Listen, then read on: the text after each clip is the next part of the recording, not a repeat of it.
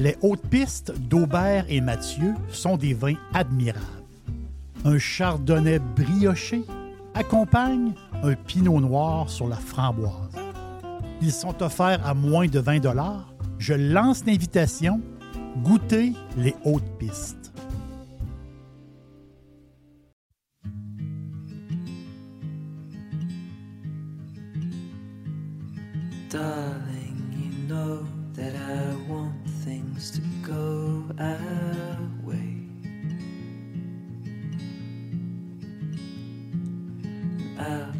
To reach you to lean every single day. I wanna be somebody that you wanna love. Don't wanna reach for another, wanna color your world.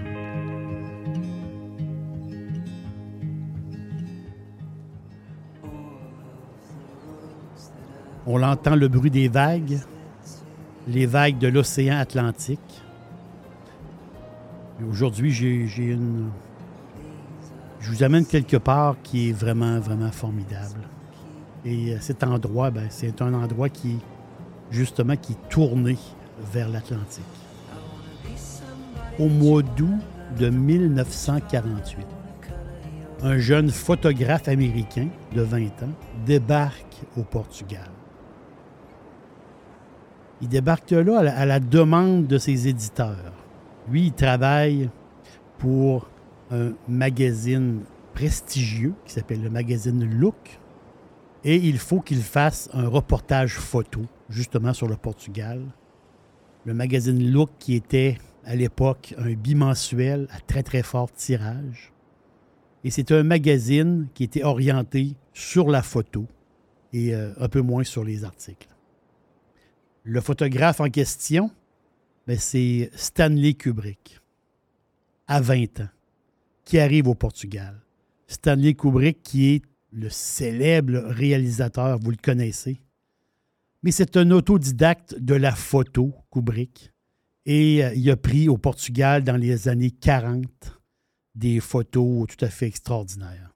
On voit, on voit les, justement, on voit l'océan, on voit l'Atlantique et on voit aussi ces personnes-là qui, qui, vivent sur le bord de l'eau, qui sur le bord de l'Atlantique. Et les Portugais, ben, je pense que je pense que l'Atlantique coule dans leurs veines, carrément. C'est un peuple au passé héroïque. Et euh, dans les années 40, quand Kubrick est passé là, ben, c'était, c'était un pays pauvre. Ce qui a amené Kubrick au cinéma, ben, c'est la photographie, c'est son talent de photographe. Comme directeur photo, justement. Et après ça, il a fait carrière, euh, il a fait carrière comme producteur, comme scénariste. Et euh, on sait que son grand chef-d'œuvre, c'est 2001, l'Odyssée de l'espace. Euh, les cinéphiles adorent aussi Shining. Moi, de mon côté, c'est Eyes Wide Shut, qui est un, roman psychologique que j'ai, adoré. Tout comme Les Voyageurs, Kubrick est tombé en amour avec le Portugal. Quel pays extraordinaire. Et en particulier, Nazaré. Nazaré, le petit village de pêcheurs, à peu près 125 km au nord de la capitale de Li- Lisbonne, à peu près à mi-chemin entre Lisbonne et Porto. En 1948, ben oui, c'était un, c'était un simple petit village de pêcheurs. Aujourd'hui, on va dire que Nazaré est une ville. Une ville, on dirait une ville à deux visages. Celui de l'hiver, plutôt tranquille, la période de l'hiver plus tranquille, Euh, même très tranquille. Et la période de l'été, qui est une station balnéaire très accueillante. Un endroit, une station balnéaire vraiment, vraiment le fun. Et un endroit qui est encore abordable. Et c'est ça qui est vraiment le fun de, de Nazaré. Les visiteurs qui y passent, ben, je pense qu'il faut passer une semaine à Nazaré, pour vrai. On peut s'installer là, petit hôtel, pas trop dispendieuse, Airbnb. Et là, en avant de nous, on a la plage. Il faut profiter de la plage qui est magnifique. Une plage qui a 1,5 km, 2 km de long. Et là, euh, c'est l'ambiance. Hein. C'est carrément c'est l'ambiance de Nazaré. Les petits restos de poissons. Et euh, si vous êtes un fan de bouffe, de poisson, c'est sûr que vous allez, euh, vous allez adorer ça. Et ce que Kubrick a fait, justement, c'est lui qui a fait découvrir Nazaré par ses photos. Et ensuite, d'autres photographes, les célèbres Bresson ou euh, le photographe Bomba, ou un autre photographe qui s'appelle Bill Permuter. Permuter, c'est approprié Nazaré. Donc, les gens ont découvert, ils ont découvert dans les années 50 plus tard et les années 60, ils ont découvert ce village-là qui est possiblement un des, un des plus beaux spots du Portugal. Vraiment. C'est l'ambiance. L'ambiance à, Nazaré qui est, unique. Et vous connaissez mon affection pour l'Espagne. Ben, le Portugal, c'est un passage obligatoire sur la Costa de Prata. Costa de Prata, il y avait ça la côte d'argent. Donc, et au centre de la Costa de Prata, au Portugal, ben c'est justement Nazaré. Et quand les baigneurs, quand ceux qui s'y vont pour la plage, puis ceux qui s'amusent beaucoup, quand les baigneurs partent au mois de septembre, mais là, la ville, la ville se prépare en octobre à recevoir les surfeurs les surfeurs du monde entier. Parce que l'océan Atlantique devient plus houleuse à cette période-là. Là, il y a des montagnes d'eau qui arrivent du large. Tout à fait incroyable. D'octobre à janvier, Nazaré, c'est le centre du monde du surf. Tous les surfeurs veulent aller à Nazaré. Et les records sont là pour être battu. Donc, imaginez-vous, des vagues de plus de 25 mètres sont courantes. Hawaï est complètement détrôné. Nazaré, c'est la place pour le surf d'octobre à janvier de chaque année. Et euh, c'est sûr qu'Hawaï, c'est toujours intéressant pour, euh, pour l'eau chaude. Mais là, on est en Atlantique Nord. Mais le spectacle est tout à fait, tout à fait grandiose. C'est inimaginable. Et là, c'est. On monte en haut de la falaise. parce que la ville de Nazaré est, faite. Il y a le bas de Nazaré et le haut de Nazaré. Et là, justement, on, euh, on monte en haut du rocher. Et là, c'est là qu'on a accès. On, monte on a un euh, funiculaire qui nous monte en haut. Et là, on a accès à un mirador, justement. Et la vue est à couper le souffle. C'est incroyable.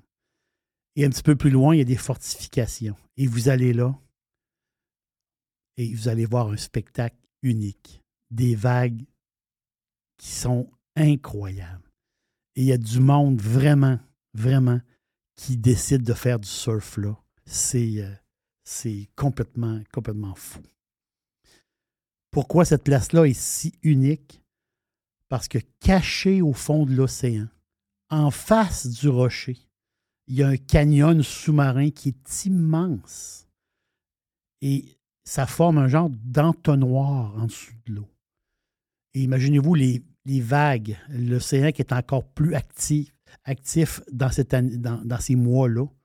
Ben, justement, ces vagues-là vont profiter de cet entonnoir-là et ce canyon-là pour faire des vagues encore plus hautes, plus hautes et plus hautes. C'est la mecque des surfeurs et c'est la mecque des bodyboarders. Euh, c'est tout à fait spectaculaire. Mais là, imaginez-vous, tous ces surfeurs-là, tous ces gens-là qui sont accompagnés, mais ça dynamise la ville encore plus. C'est des jeunes athlètes qui arrivent de partout. Et là, on le sait, la bière, la bouffe, l'ambiance, c'est euh, vraiment le fun. C'est Garrett McNamara qui un jour été, je pense au, début des années 2000, qui était invité. McNamara, c'est un des surfeurs euh, hawaïens les plus reconnus. Et il s'est fait inviter par un de ses amis portugais. Il dit Viens voir, viens voir. Nous, on a les plus grosses vagues. Et depuis ce temps-là, depuis fin des années 90, début de- des années 2000, Nazaré, c'est la place pour le surf. Et ce qui plaît, moi, ce qui plaît beaucoup aussi aux, euh, aux visiteurs, ben, c'est, c'est toute l'image de Nazaré qu'on le voit de haut. C'est vraiment, vraiment le fun. Puis les habitants, ben, sont, décontractés. Ça, c'est. Le stress n'existe pas. Le stress est inexistant. Et justement, au son de l'Atlantique, au son des vagues tout le temps, il y a, une, comme une vie très douce, très belle, très simple. Nazaré très accueillante. Même, même l'été, quand il y a beaucoup, beaucoup de monde, il y a une ambiance très, très douce qui, qui est le fun. Puis la bouffe, la bouffe qui est incroyable. Sardines grillées, les moules, les palourdes, les huîtres, tout ce qui s'appelle coquillage. On a la mer en face de nous. Tout est frais. Le poisson est frais. Le bacalao et les fameux caldeirada. Caldeirada, c'est un, comme un ragoût de poisson, comme une soupe épaisse. C'est bon. C'est incroyable. Avec des pommes de terre, des oignons, des poivrons. Dixili, c'est mon poulet frit préféré. Chez Dixili Charlebourg, vous allez être reçu par une équipe formidable. Le restaurant offre beaucoup d'espace à l'intérieur comme à l'extérieur avec son vaste stationnement. Un poulet frit débordant de saveurs tout à fait extraordinaire. On vous attend à Québec, Dixili Charlebourg. C'est bon. Ou le fameux arroz des tamborils. C'est un, c'est un style comme une paella qui est juteuse, plein de pétanque, plein de calmars. C'est, vraiment incroyable. La bouffe, puis c'est pas cher. C'est ça qui est le fun. Ces plats-là, c'est, vraiment, vraiment pas dispendieux du tout. Et on prend ça justement avec, euh, pourquoi pas, un vino verdé. Un bon, un bon vino verdé, c'est le bonheur total. C'est vraiment le bonheur total. Et pourquoi pas une bonne bière? Et pourquoi pas une bonne bière? Ce qui est comique euh, au Portugal, puis euh, c'est euh, à chaque fois que j'y vais, ça me fait sourire. C'est qu'au Portugal, il y, a, comme une genre de chicane de bière. Là, entre, en deux marques. La marque Superboc et la marque Sagres. Sagres et Superboc. Donc la bière du Nord et la bière du Sud. La bière du Nord, c'est Superboc. C'est elle qui est née à Porto. Et Sagres, c'est la bière du Sud qui est née à Lisbonne. Un peu comme les chicanes, les chicanes euh, Montréal-Québec pour le hockey dans les années 80-80, euh, sur les 10-80, où il y avait des, la guerre Molson au Kief. C'est un peu comme ça. Donc, un peu, on, on s'identifie par rapport à la bière et c'est vraiment, vraiment drôle parce que à Nazaré, on est au milieu des deux. Donc, on peut avoir de la Superboc et on peut avoir de la Sagresse. C'est ça qui est, qui est vraiment drôle de, de, de cette place-là. Mais la bière est super bonne. Ça, c'est c'est très, très, très bon. Et il y a une chose absolument, si vous passez par Nazaré, ou quand vous, vous allez au Portugal, particulièrement Nazaré, c'est avec votre bière de on peut grignoter des chips, on peut grignoter des noix, mais il faut grignoter, il faut manger des barnacles ou des barnacles. En français, on pourrait dire des pousse-pieds. Qu'est-ce qu'un pousse-pied? Les Portugais les appellent les percebes. Percebes. Les pousse-pieds. C'est des petits crustacés typiques du Portugal. Il y en a un petit peu en Espagne, mais très, très peu. C'est typique portugais. Vraiment. Des petits, des, des petites pédoncules qui s'agrippent au rocher. Et là-bas, justement, quand la mer frappe très, très fort, il faut que la mer frappe très, très fort les rochers. Et ces petits crustacés-là vont s'agripper, justement, au pied des falaises. Et ça va faire comme des, ça faire comme des bancs, justement. Ça fait, fait comme des, euh, une tapisserie de crustacés. Assez spectaculaire à, voir. Et quand on va récolter ces crustacés-là, ben, c'est très, très périlleux. Il faut descendre, justement, sur le bord des falaises. Imaginez-vous avec les vagues. C'est tout à fait euh, vraiment impressionnant. Et je pense que c'est la seule chose qui est dispendieuse à Nazaré. Ben, c'est les percebes. Mais il faut absolument en en manger. Ça, c'est sûr, parce que c'est vraiment typique. Je me souviens, un jour, le célèbre cuisinier Gordon Ramsay. Ramsay s'est intéressé justement à ce, phénomène-là, justement, à ces crustacés-là qui sont uniques du Portugal et euh, en majorité uniques de Nazaré. Donc, il s'est vraiment intéressé à ces petits crustacés-là. Et euh, il a voulu lui-même, vous connaissez sa, personnalité à Ramsey, il, a voulu lui-même aller en décrocher sur le long des, euh, des, rochers. Et là, il a mis son casque d'alpiniste et là, il a descendu avec des cordes aidé de d'autres, euh, on va les appeler les cueilleurs de, crustacés. Il est descendu sur le long et il est allé ramasser des crustacés. Et son expérience, c'est lui qui le dit. Il dit c'est la chose la plus dangereuse que j'ai faite dans ma vie parce que c'est une, vague qui arrive un peu trop forte. Ben, peut-être que tu peux, euh, tu peux mourir là sur le, sur le bord des rochers. Donc, très spectaculaire. C'est pour ça que ça coûte très cher. Mais il faut, il faut absolument goûter à ces, à ces petits crustacés-là qui, qui, sont uniques, uniques du Portugal. Et le Portugal, c'est la mer. C'est ça le Portugal. C'est l'océan. Euh, le Portugal, c'est Bartolomé Dias. On disait que c'était c'est un peuple qui est tourné vers la mer, mais ils l'ont toujours été. Bartolomé Dias, quatre ans avant Christophe Colomb, c'est lui qui a à l'époque qui a dépassé le cap de Bonne-Espérance au sud de l'Afrique. Donc, il a découvert le passage, autrement dit, au sud de l'Afrique. Et plus tard, ben, c'est Vasco de Gama, un autre Portugais, en 1498, qui a atteint l'Inde. Donc, ils ont, trouvé le passage vers l'Inde. Et le Portugal, c'était une puissance navale. Et le Portugal, il a eu une influence partout dans le monde parce que c'était des grands, grands navigateurs peut-être les plus grands navigateurs euh, qui a passé dans l'histoire. C'est que les, habitants de Nazaré, ils se disent eux-mêmes, justement, euh, descendants de grands navigateurs. Parce qu'ils se disent, puis ça, c'est, ça, vraiment euh, drôle. Des fois, on voit des marques, les fameuses barques à Nazaré, les bateaux qui sont là à Nazaré. On voit des, des, des marques sur les bateaux qui rappellent, c'est des signes phéniciens. Et les gens de Nazareth se disent descendants des Phéniciens, descendants des grands peuples, justement, qui sont des grands navigateurs. C'est tout à fait passionnant quand on parle avec, avec ces gens-là. Et justement, c'est, c'est du monde qui sont tournés vers, euh, vers l'Atlantique. Et euh, c'est, les, c'est les Phéniciens qui ont, amené, qui ont, qui ont amené les techniques de pêche, pêche à la sardine. Hein. C'est euh, beaucoup de pêche à la sardine. Et c'est des Phéniciens qui avaient la technique pour pêcher en haute mer. Imaginez, dans ces époques-là, avec des bateaux de bois. C'est tout à fait. Euh, fou. Et l'industrie, puis ça, c'est typique vraiment du Portugal. En Espagne aussi, mais beaucoup plus au Portugal, avec les fameuses sardines portugaises. Si on quelque chose de particulier parce que c'est la qualité c'est la qualité des sardines.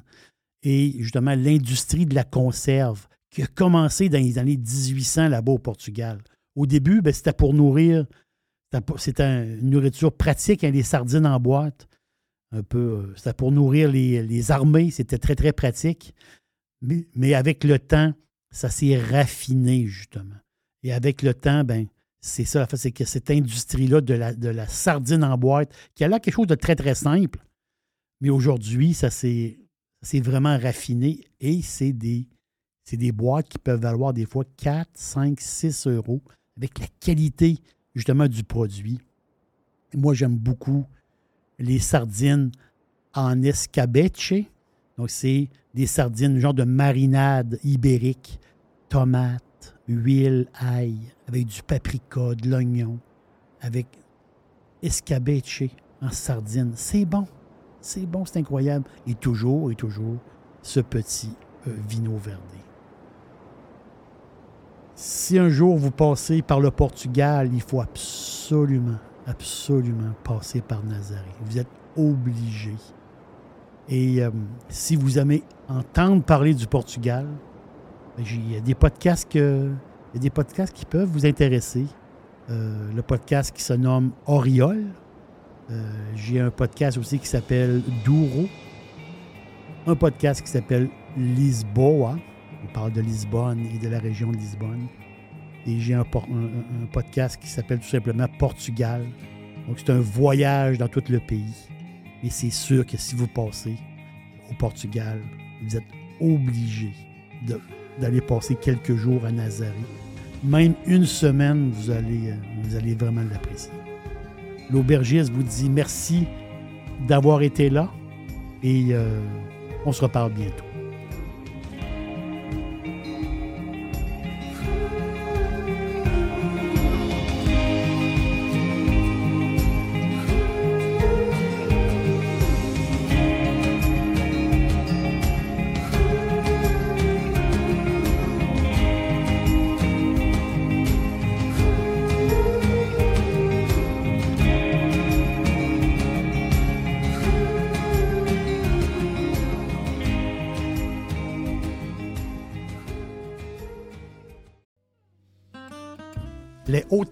D'Aubert et Mathieu sont des vins admirables. Un chardonnay brioché accompagne un pinot noir sur la framboise. Ils sont offerts à moins de 20 Je lance l'invitation. Goûtez les hautes pistes.